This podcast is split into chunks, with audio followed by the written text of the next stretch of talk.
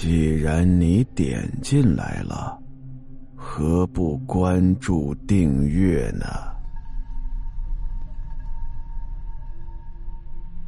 乡村旅馆。这王强啊，喜欢旅游，哎，尤其是喜欢登山。登山呢，也不去一些传统路线。哎，一般呀都是找那些原生态的呀，自然一点的，哎，没有经过开发那种。这天呢，他又打听到了一个所在，哎，据传说啊，风景特别不错。于是啊，就一个人带着装备，就来到了这座山的山脚下。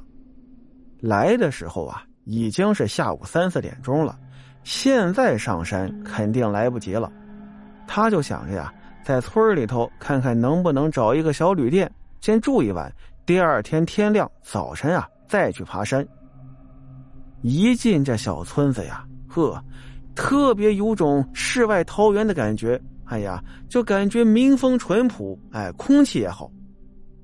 正想着呢，突然间呢，从远处走来一个人。嗯，这个人呐，面目可憎，穿的破破烂烂的。还有点鬼头鬼脑的，只看见这个人呢，趴在一个院墙上，朝着里边嚷嚷：“儿童！”喊了两声啊，从这院子里头探出个脑袋来。哎，这个人呢，挺年轻的，看着也挺精神，穿着打扮呀也挺干净利索的。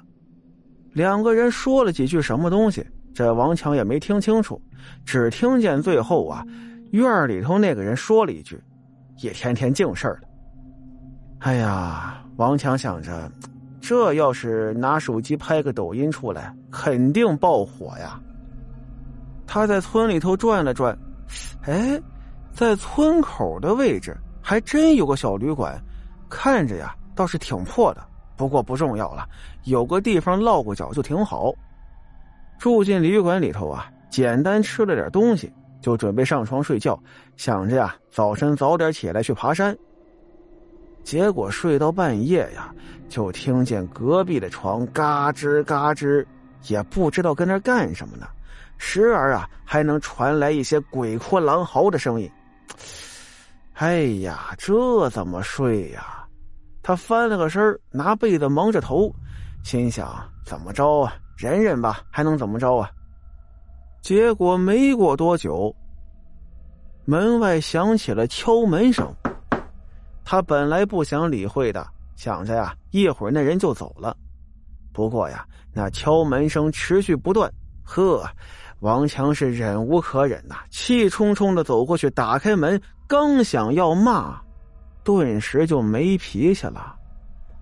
这门外呀，站着一个穿着奔放的女人。那个妩媚呀，那个娇艳呀，冲他眨眨眼睛，呵，这两下电放出来，全身都软了。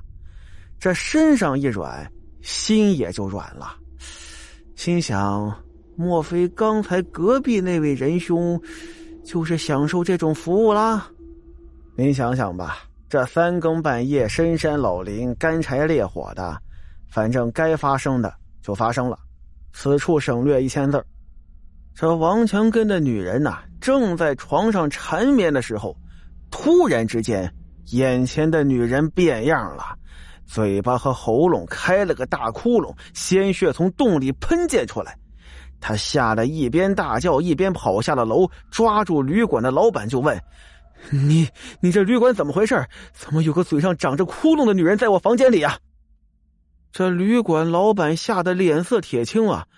哎，那。那其实是我老婆，嗯，之前就在你住的那个房间里跟旅客鬼混，嗯，结果没发现那旅客是个逃犯。完事之后啊，一枪就把我老婆的喉咙打穿了。哎呀，本来他一直是闹着，但是最近他没闹，我这才重新把那个房间开起来。哎呀，没想到他又回来了，怎么办呀？王强想退房，但是啊，这荒郊野岭的，上哪儿去睡呀？总不能睡树林吧？想回去，这个点也没车呀。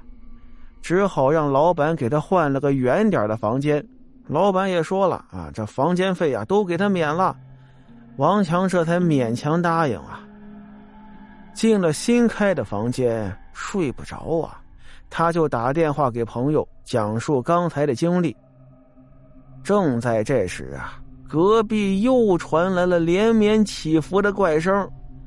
他壮着胆子悄悄的走了过去，心想：可不能再让别人也上那女鬼的当了。他一边悄悄的往对面的门缝里头看，一边呢和朋友打着电话。结果电话另一边的朋友听完他的经历，颤抖着说：“，你说的那家旅馆，新闻上说早就关了，里面发生过谋杀案，老板娘发现老板跟住客鬼混，连开数枪把老板给打死了，然后吞枪自杀。你说的那个老板，嗯，是不是头上？”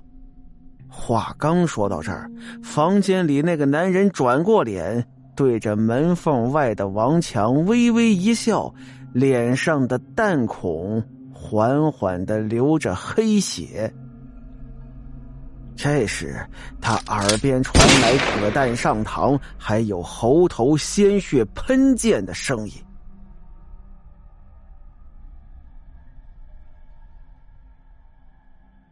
好了。今天的故事到这儿，咱们下集再见。